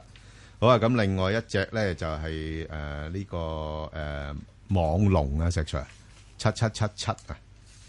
I T 股啦，咁啊又 又話發展呢、個啲網上教育啊嗰啲咁嘅嘢，七七七七係啊，網龍啊嘛，唔係嘛？三條七，哦，三條七，三條七係係七七七，係七七七， 係咁啊，即係誒盈利就比較上波動嘅呢間公司嚇，誒網上教育嘅發展咧，即係咁樣樣。誒、嗯有冇有冇概念咧？有概念嘅。嗯。誒、概念好大嘅。誒誒誒呃有冇錢揾咧？ 最緊要有冇錢揾？ 我問咗問題啊，食 實嚇你嘅後面嘅問題 咧係好實在。係我話俾你知，係有困難嘅。啊有困難，因為做即係教育軟件嘅時候係誒我即管咁講啦，幣報都抌咗好多錢落去做嘅。哦咁樣樣做得幾成功喎，虧 OK 啦，都幾多人受惠啦，都幾多人睇啊，好多人受惠啦嚇。係啊嗯咁咧即係做呢個教育軟件嘅時候，真正幫到人咧係要學英文嘅。係嗯咁之，但係問題就係話，你喺呢度做嘅話咧係誒收錢啊、收成咧係有一個好大嘅誒，即即係嗰個賺錢 model 唔同，即係誒 其他嘅嘢咁多哦啊。咁所以就即係概念好好啊誒。出翻嚟即係唔夠玩 game 咁好賺咯， 係啊係啊，即係始終係讀書啲人少 啲係嘛，係誒玩嘅人咁同多啲埋咧。，你呢個網上讀書係好苦悶㗎，係啦，係好苦悶嘅。除非用啲遊戲啦，都話難俾你知啦，硬嘅咧呃你嘅啫。都係呃，都係呃㗎。嗱，嗰啲嘅咧，遊戲教育都係呃㗎。遊戲教育嗰啲只係識就學前教育就得啦。哦，咁樣。一隻鴨仔、兩隻鴨仔、三隻鴨仔加埋幾隻鴨仔係啊啊，咁咁得嗰啲幾就得。 係咯係咯係咯，喂，大佬，我大學你仲有一隻鴨仔、兩隻鴨仔、三隻鴨仔，嗰啲好直接了當㗎啦，整你晒公你式。係好多文字俾我噶嘛？係啊，文字嘅公式咁彈晒出嚟，你自己計啦咁，嗰啲係悶係悶到抽筋啦。啊 都係㗎，都都會㗎。嗱，所以你睇 啦，學前教育係網係得嘅， OK，小學到到小三之前都得嘅。嗯嚇嚇，OK，好，就明係咁白啦。好，咁啊， 另外一隻咧就係誒呢個誒誒一三五啊，誒昆侖能源啊，嗱昆侖能源咧就誒呢排因為啲誒即係嗰啲燃氣價升咗啦，咁啲人又擔心誒邊際利潤受壓啦，咁樣樣咧就成個板塊啊都誒拉咗落嚟啦。咁啊，而家落翻去，我諗大概七個半到啦，嚇咁啊可以諗一諗翻佢。咁啊，但係暫時嚟講咧，上面又唔會多啦，嚇、即係八個半到，咁啊，即係喺七個半、八個半之間度部署啦。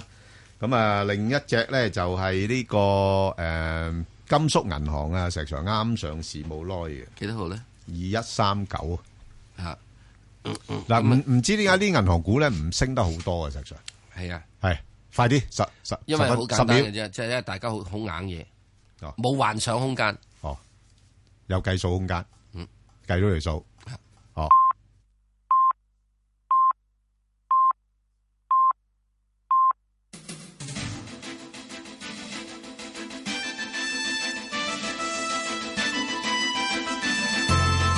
香港電台新聞報道，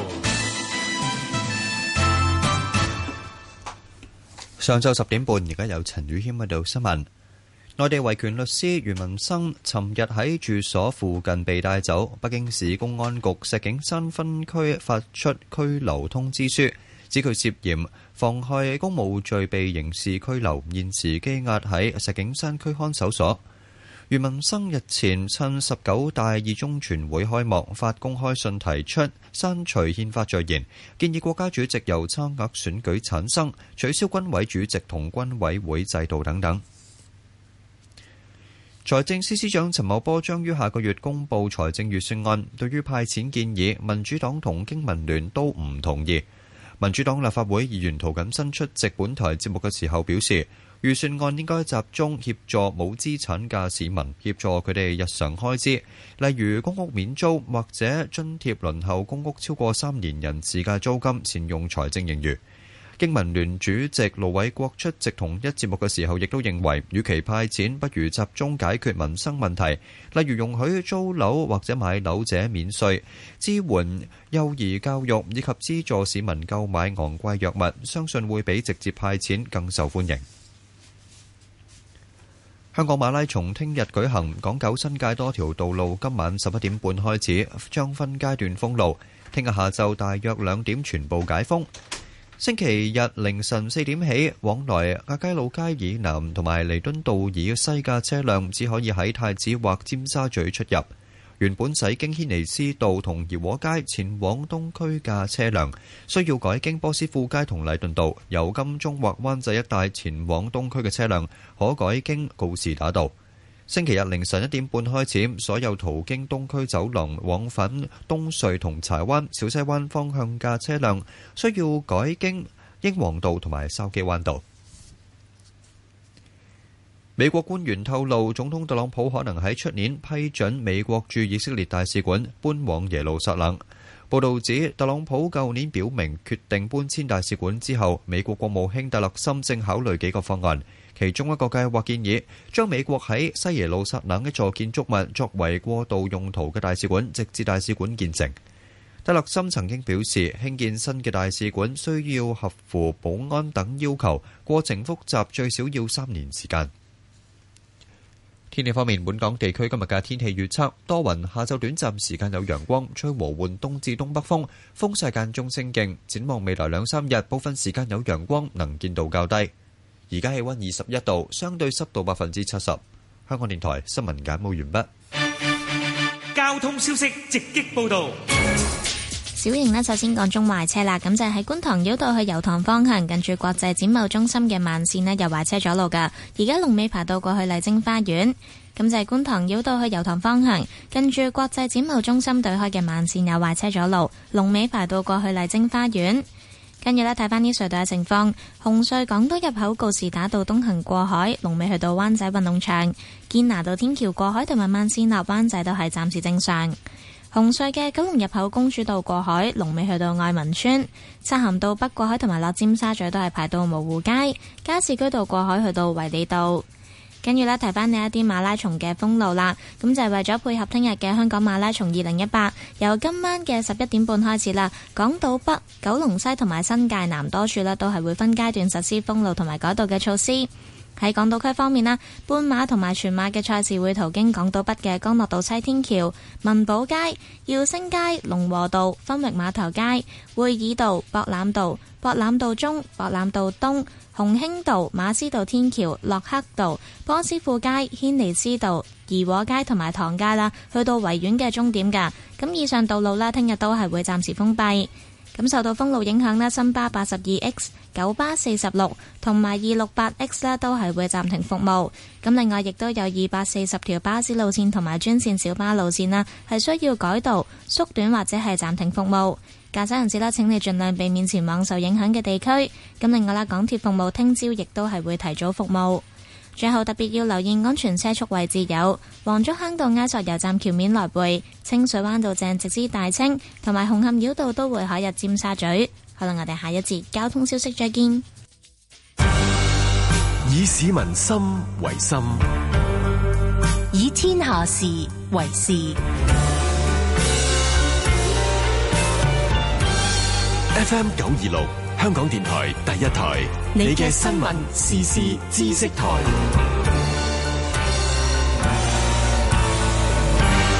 聽得更多，走得更遠，大城小事。一開頭咧，天空隱約咧就有一道青色嘅光，之後咧嗰道光咧就會時強時弱，仲會咧慢慢咁樣喐動嘅。每逢單數月嘅星期三，有張延翠帶你探索發生喺俄羅斯嘅小故事。因為青色咧同紫色嘅極光咧就互相交替啦，劃破長空，的確係咧係好壯觀、好迷人嘅。逢星期一至五晚十點七，香港電台第一台《大城小事》。我係歐錦棠，揸車行錯路可以翻轉頭，但有啲嘢就冇得翻轉頭。如果你長期從事高噪音工作，又冇戴聽覺保護器，內耳嘅神經細胞可能會被破壞，造成職業性失聰。呢種失聰係唔會好翻嘅，所以僱主僱員要攜手合作，保護聽覺。職業性失聰冇得翻轉頭，預防措施要足夠。職業性失聰補償管理局查詢電話：二七二三一二八八。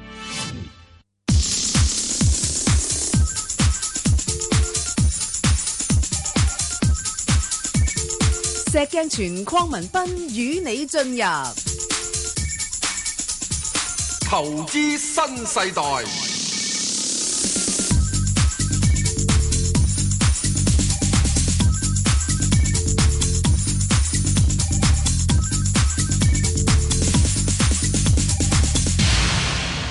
好，咁啊，返嚟就輪到呢個外匯啦。咁啊，請嚟呢個花旗銀行高級嘅副總裁呢，啊，即係，啊，張敏華小姐，啊，嗯。同我哋，誒，講一講下，即係外匯市場嘅情況。因為呢排呢，就睇到呢，嗰個日-誒，美元啊，嗯。美元毒藥喎。嗯。唉，其他揸住啲外幣嗰啲呢，就開心啦。本來諗住有排捱嘅，好似我嗰啲咁。唔係喎，嚇。我啊覺得美元真係弱嘅喎。啊，你覺得呀？係啊唉，但但之前啲人覺得話，哇，美國有加息啊，唔係喎有咩？我係覺得唔係啊，喂因咪為成點日解早咧啲提我啊！呢個叫 de-dollarization 唉，喎你我前嗰排鬼鬼死咁閉翳，呢個啊叫啊 de-dollarization 吓喎。哦哦，咁啊，所以就誒好啦，咁我哋請嚟咧阿張敏華咧，Catherine À, 啊，同我哋睇睇，喂，美元係咪真係會咁弱咧？咁樣樣啊，Catherine。À, Hello，係，你好 Bangor 係好係啊 Hello，石 Sir，大係家啊好。你好，係嗱，咁咧就講我翻啦同，阿 Kevin 講個字，我提個字叫 de-dollarization，跌咗，即係全部去美元，大家沽晒啲美金啊！唔係去美元化，誒去去美元化同埋呢 OK 個係呢個 petrol dollar 啦，變咗就係唔係變咗係 petrol yen。石 Sir，你 講呢個呢個呢個英文真係好啦，跌墮落即 係話唔好墮落啊，唔好墮落啊，大家啊，係啊，係啊，啊，我哋香港人呢，因為诶、呃啊我哋港紙同美金掛鈎噶嘛，係啊咁、所以呢，其實美金弱呢，唔單止呢，嗯淨係睇到外圍升喎，其實我哋港紙嗰個購買力呢，一路貶值係啊！啊大家咁中意去嗰啲日本啊、歐洲啊，慘之前就話好平啦，哇！啲袋啊，冚唪唥貴晒啊！係啦係啊真係需要除咗紅白藍膠袋啊！係 啊係冇錯啊，係但係呢個情況應該仲會持續落去喎，因為咧誒、啊美金咧有幾個因素嘅嗱，嗯第啊，一咪呢仲有一樣嘢，你俾我講一樣好啊好啊好嚇，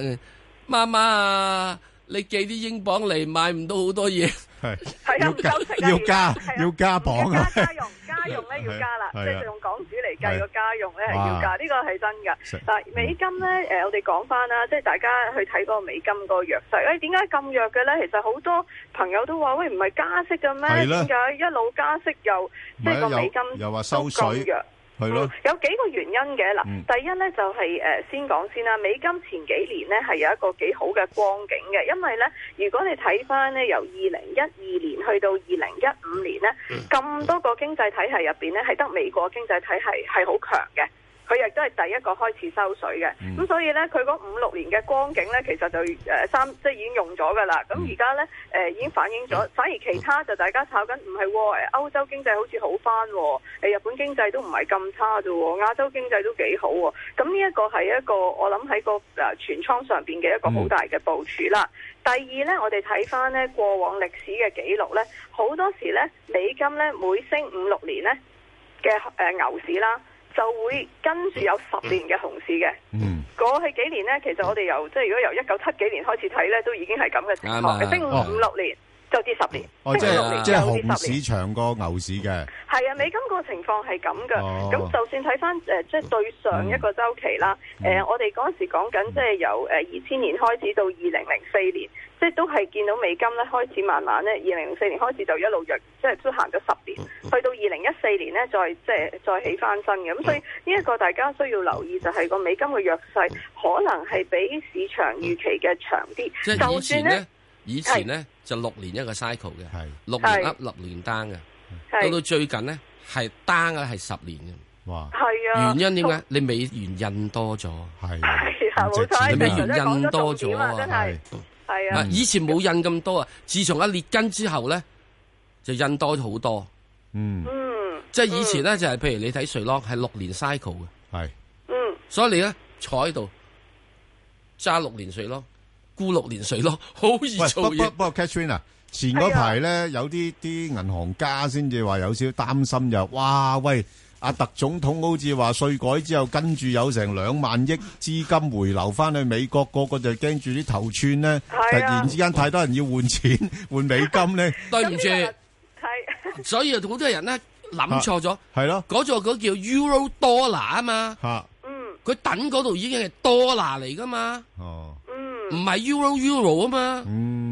嗯，係啊，同埋呢啲可能個影響比較 Apple 短暫啲。 Apple 點解會咁戇居，會將佢 dollar 嘅收益轉做 euro，然之後地市又將 euro 轉翻做 dollar 咧？嗯，嗰個叫 pet euro dollar 啊嘛，petrol dollar 嗯根本係 dollar 嚟噶嘛，哦佢 dollar 換過嚟 dollar 啫嘛，咁即係唔會突然之間有個需求唔會對大咗 dollar 嘅 demand 係多咗啊哦嘛。唔會多好多，哦即係會有一啲好短期嘅啊係影響咯就，係其話他啲人認為係佢啦多咗嘅就係諗住多咗，係咯嗰啲買錯咗啦，對唔住係啊，就咪領咗嘢咯， 就係以為佢會升。嗰隻嘢話明叫做 euro dollar。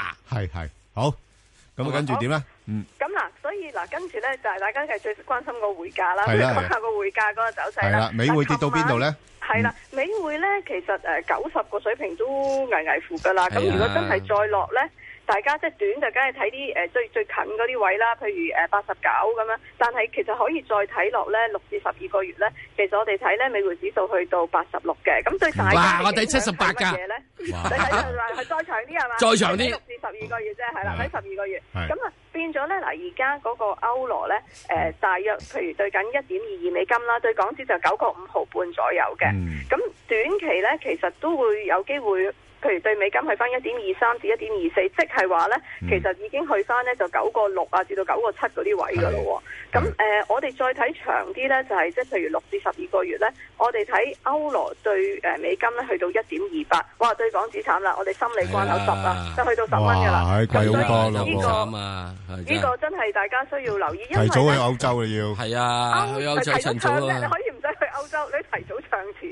早一揸 貓貓，係啦睇到睇到長錢係係因為咧，因為咧，誒、呃、我哋真係要誒、呃啊需要留意咧，因為喺個美匯指數入邊咧係，歐羅嘅比重係佔最多嘅。嗯咁所以咧，如果誒、嗯即係誒睇翻咁嘅情況之下咧，誒、呃你會見到咧，可能歐歐元加上而家開始講收水啦，誒、嗯經濟又唔差啦，最近呢啲評級機構咧又將嗰啲西班牙啊或者即係葡萄牙嘅評級開始慢慢調高啦。咁呢一個都係一個即係大家需要留意嘅因素嚟嘅。咁所以咧，就首先關注就係、如果想去歐洲嘅朋友咧，可能需要留意，即係唱錢就要睇定啲價，可能早好啲唱啊，唔等得咁耐啦。咁啊，阿阿 Catherine，我不如逐隻逐隻講啦。譬如好啊好歐啊歐元咧，大概短期喺邊個價位度波動咧？歐元咧而家誒呃就如果對美金就講緊即係一點二三、一點二四啦，嗯咁啊、長啲睇咧就係、我哋覺得可能會上翻即係一點二五至一點二八嗰啲水平，即係話短期大家可能睇住九個六嗰啲位啦，但係咧誒好可能好快我哋已經會見九個七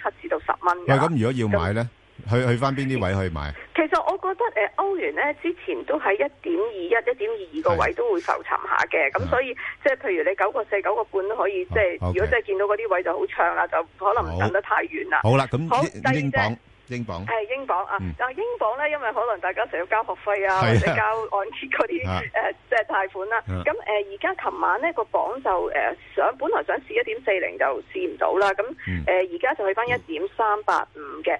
咁我哋會睇咧，可能都會有機會咧，短期內因為個美金係始終比較弱啲咧嗯，就會令佢去翻一點四零至一點四二。咁即係話咧，其實對港紙嚟講，而家嗯做緊十個八毫三啦。係咁但係誒、呃可能喺不久嘅將來咧，有機會試十個九啦，至到十啊一蚊附近嘅水平嘅。咁落到邊度我覺得又？心理關口要好大㗎啦。即係落到呃邊度要買啦？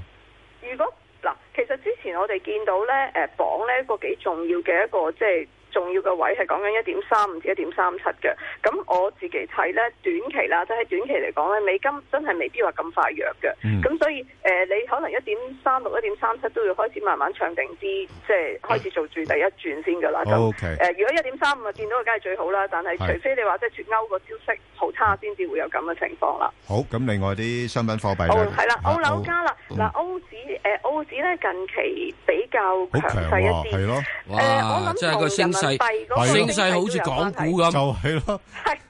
嗱，澳洲一紙升起咧，大上家嚟都唔知得道嘅啦，佢係我哋叫做風險貨幣啊嗯嘛。大家咧越熾熱投資喺個市場入邊，即係嗯越即係越即係個誒注碼越深紅嘅話咧，通常咧個澳洲紙都會升得比較多啲嘅。嗯嗯咁嗯誒、其實澳洲紙自己本身啲經濟狀況就一般嘅啫，係講啦真啲數據都唔係特別好嘅。咁但係冇啦，睇而家睇外圍嘅走勢就影響佢啦。咁誒，琴日咧澳洲紙咧就收緊誒零點七九九五啦，喺紐約嘅時段。咁誒、呃其實都有機會上翻零點八一至零點八二嘅。以港紙嚟睇咧，琴誒、呃就收誒六個兩毫半啦。咁即係話咧，如果用我哋用翻而家港元嘅匯價嚟嗯計算咧，嗰、個澳洲紙有機會去翻六個三毫三至到六個四毫一嘅。下邊要買嘅話支持呢嗯咧。零點七八啦，零點七八過往都係一個好好強嘅支持嚟㗎 OK，0.78 啦。可以買啦嗯啊但係即係見到就即係如果有啲一下激，其實都有機會嘅。譬如有啊時美國嗰啲消息，誒啊而家又講緊呢，就係誒嗯貿易方面嘅談判嗯可能唔係咁順利咧係咯係咯，真係有機會。如果接一接嗰啲位呢，就可能可以即刻快啲做啦。好啊，樓樓指都強樓喎，嗯指樓指都強嘅，但係誒、呃即係始終以嗰個貨幣嚟講咧，就誒嗯個、風險嘅程度冇。冇澳洲紙咁犀利啦，嗯咁誒、呃其實我覺得誒樓指個交易區間會比較窄啲係，以美金嚟講咧就係零點七二七啦，至到零點七四嘅嗯好，嗯以港紙嚟睇咧就係五個六毫八啦，至到咧誒五個七毫八嘅好。加指就反而弱水啲喎，好似升極都升唔到咁嘅，係咪因為嗰個？咁我 諗個油價啦，又唔好咁講，Ben Sir，加紙咧由一點三零碌落去一點二四啊嘅，即係都係都係係誒，都係即係近期即係我諗個油價升勢都反映咗好多嘅。但係個加拿大咧，我哋睇個央行咧，佢嗰個取態同其他唔同嘅，其他央行咧梗係咧俾咗好多暗示你咧。就知道幾時會加息嘅，但係加拿大就唔唔睬你嘅，突然間靜靜地一下就嚟加息㗎啦。但係佢最近已經咁加息㗎咯噃。應該仲有機會再加。但咁所但以但呢個嗰個匯價唔多升喎，係咪因為嗰個北美自由區嗰邊啲人驚住佢係啦，冇錯啦，有即事係啊北美？自由區嗰係咯個咧影響係影響到個係咯家市，但係咧誒呢個可能即係大家需要留意咧，就係、誒、始終都係要睇翻即係美金嗰個因素哦係都影響大嘅嗯。咁誒同埋咧誒而家嗰個即係誒商討嗰個時間嘅誒死嘅限期啦，咁就應該咧係講緊即係四月嘅時候嘅。咁我哋相信咧而家嗯誒。過往可能啲投資者有呢啲咁樣嘅憂慮，好似即係講緊誒呢一個誒即係脱歐方面英鎊咁樣啦，係啦係即啦係短期個憂慮係會令到佢麻麻地嘅，但係啊誒可能實際出嚟個數咧又唔係咁差，因為咧我哋睇翻咧加拿大咧二零一八年咧有機會咧就一路都係繼續咧係再加息嘅，搏唔搏得過咧？咁特別呢呢啲位我諗呃誒而家其實可以諗下嘅，因為誒、嗯呃我哋睇呢個加市個誒，即係都可能去得幾遠下嘅。嗱、嗯而家我哋做緊一點二四、一點二五左右，即係對港紙六個兩毫六啦。係咁但係呢，其實誒、呃我哋誒睇零至三啊，或者六至十二個月呢，個加指係去緊一點二零至一點二三，即係講緊六個三毫六至到六個哦五毫一咁幾好嘅。喎咁所以都有即係有啲係水位，譬如有樓市水位咁喎唔係係咯冇乜水位，咁係我咯就可能搏嚟都冇乜位係嘅，係即係爭少少？O 咁樣 K，係啦好。日元咧，日元方面咧，大家就誒、呃留意啦。其實一一零都係一個幾重要嘅位嚟嗯嘅，因為好多時啲人就話啊，去到咁強咧，就即係誒日本嗯本土投資者都會有啲動作啦。係而家個 yen 指咧，其實都去到七七蚊零五先㗎啦，啊一一零點八。咁誒、呃大家可以留意啦。就如果佢真係再強嘅話，即係個始終以美金嚟講啦，嗯其實佢都係一零八至一一二嘅。 OK 咁以港紙嚟講，即係譬如如果去到一零八嘅話，我哋就唱緊七個兩毫四好啊左右嘅，水平啦金就近期威啲咯喎，嗰啲金啊，係啊，因為美金弱係啊啦，但係咧，我自己睇個金咧，你去到譬如每安士一千三百五十啊附近嗰啲水平咧，其實都幾高下噶啦。除非即係你再去咧，未必話太多，除非你打仗啦。咁否則咧，我覺得個金其實即係一個合理嘅吸納價值係講緊一千二百五十蚊度先至係即係買嘅時候。其實好多時都去翻嗰啲位嘅，大家可以等下咯，就唔 OK 使咁急咯。好係啦，齊晒啦，唔該晒唔 Catherine，該晒唔該，好，拜拜，拜。投資新世代，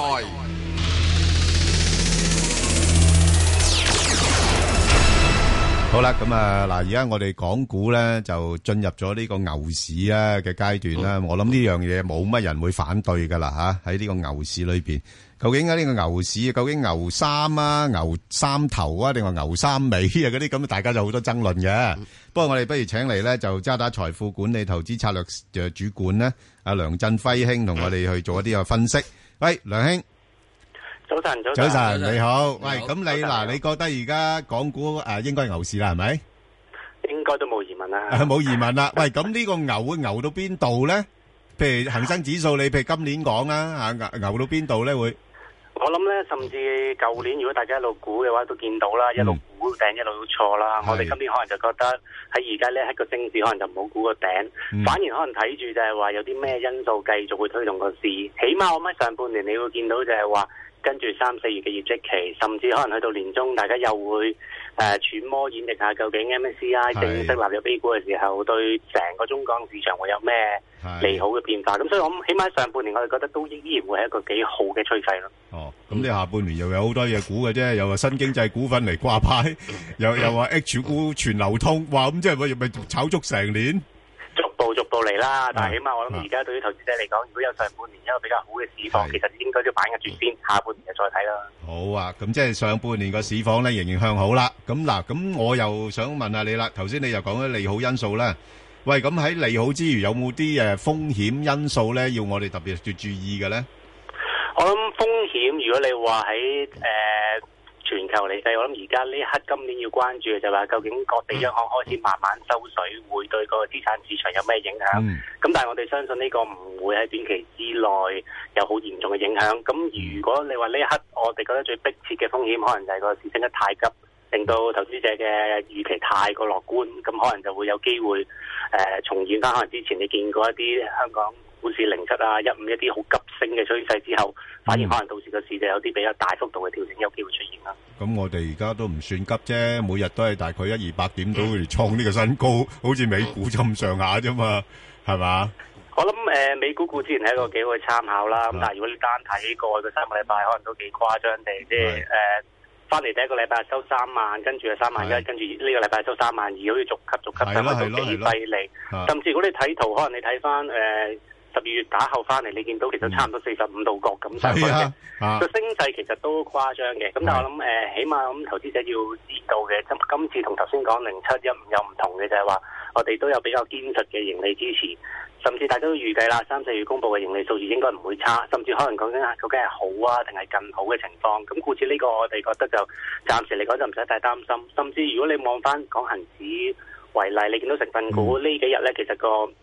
升跌幅，即係講緊就算嗰五十一隻計，升跌幅其實都係約莫一半一半。琴日去到啲，琴日就有三一隻升，十八隻跌，咁你見到都唔係一個好全面、好瘋狂嘅升市，咁所以某程度喺呢方面，我哋又覺得唔需要太擔心。我諗我諗好多投資者想去瘋狂一下，因為佢而家手上面揸住嗰啲股票咧，根本冇乜點樣升過。都有咁嘅可能。係啊，即係佢揸，即係升主要升嗰啲即係重磅嗰啲藍籌啦。咁你你估呢個趨勢會唔會都係持續落去咧？我諗我哋相信個趨勢會持續，但係公平啲咁講，其實唔係因為佢係重磅而升，而係因為佢實質一係有個股仔去講啦，係一係就佢本身嘅盈利嘅前景比較好。我哋今年都會覺得誒攞住兩個重點嘅板塊啦，嗯第一個就冇辦法都一定要跟紅頂霸，就係、科技相關概念始終都有個盈利嘅嗯爆炸能力，咁呢、個我哋覺得唔單止係香港，全球嘅科技股我哋都中意嘅。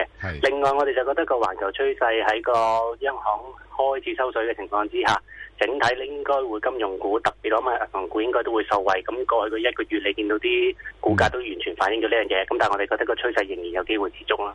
OK，即係比較集中都係喺呢啲範疇上邊。咁有冇機會咧？真係阿阿梁兄，有時咧真係誒、呃有啲股份誒、呃，雖然話嘅盈利前景好好啦，咁但係 真係真係去到呢啲位唔係幾買得落手，咁啊會即係投資者會傾向咧就揾啲位比較上冇升得咁多啊，落後嗰啲咁嘅去買。喂，咁你你會唔會誒呢、方面你有啲心得咧，或者頂我哋捕捉一下，即係可以買得比較放心少少咧？我諗誒，好、老實講，我哋就唔太建議，即係純粹因為誒、啊估值低或者冇表現過嘅而去追落後啦。因為我諗 OK 始終個市場都好公平嘅，即係落後佢總有佢嘅原因。係係咁但係我哋冇錯覺得啊短炒誒、我哋冇異議嘅，即係市場氣氛好，嗯即係。有機會帶埋佢都會升翻嘅，正如近期你見到個別一啲落後嘅板塊都有個比較好嘅表現，咁、嗯但係我諗要留意呢個就真係短線操作，我哋覺得始終今年都係跟住盈利，跟住頭先我哋講譬如科技啊、金融嘅板塊會行得比較舒服啲。嗯另外頭先 Ben 哥你講嘅大價股都係我哋覺得今年其中一個潮流，因為啲錢實在入得比較嗯誒、兇狠，咁你見到北水啊等等嘅情況都會追住啲大價股去 做，而大價股可能就一一時三刻嘅一啲氣氛咯。好啦，咁啊，阿阿梁英嚟就請教你啦。咁如果喺幾類嘅股份裏邊咧，譬如話誒、呃本地嘅股份即係港股啦，或者係一啲 H 股啦，或者係啲 A 股啦，咁你會覺得個比重應該擺多啲喺邊一類股份上邊咧？我諗我哋就三樣都睇好嘅，咁但係嗯就如果你話喺呢三個部分入邊，我哋覺得 H 股應該係個重點，因為正如頭先 Ben 哥都提過啦，跟住落去好多嘅消息，H 股全流通啊，誒、等等嘅情況都會有機會幫助到 H 股。實際上今年三個禮拜表現都話咗俾你聽㗎啦，即係三個禮拜已經升咗一成個外，亦都已經交到功課，因為舊年全年都係升兩成四，今年三個禮拜已經升咗舊年一半嘅升幅啦。咁另一方面，我哋覺得個考慮點就可以繼續睇翻港股作為個重心少少嘅部署。我哋唔係唔中意 A 股，但係我哋覺得 A 股似乎都仍然可能十九大之後都仍然有好多嘅改革動作要去做，誒、未必有咁快交到咁好嘅表現。咁但係我哋都同意睇好嘅，亦都可能大家可能部署方面就將 A 股作為一個中線部署咯。係啊，同埋咧，我我就咁睇嘅。嗱，而家咧似乎咧，誒、大家都似乎係以呢個創新高為目標啊嘛。嗯喂，咁你你嗱，啊你你恒生指數就創咗新高啊，但係國企指數咧，似乎個新高咧，仲有一段距離，好一段距離係啊，好一段距離喎。嗰陣時去到成兩萬點嘅喎。冇錯。咁你即係喂，會唔會係基於呢個觀點，似乎真係國企股好似直薄少少咧吓？我諗純粹單睇呢個角度係嘅，咁但係始終唔好忘記佢都唔可以完全唔受 A 股嘅影響，即係某程度都要有 A 股嘅一個助力打氣之下，先會令佢做得好嘅。咁我諗，起碼而家呢刻我哋相信就係話，你當北水喺聰明錢呢個概念，你當成立先啦，因為暫時嚟計，你見到佢都真係有幾指導性嘅作用。喺咁嘅情況之下，可能大家都會見到就，如果北水都炒住港股、炒住股先嘅，可能暫時呢個情況都會繼續，亦都有機會推動佢去上升。咁但係我諗始終。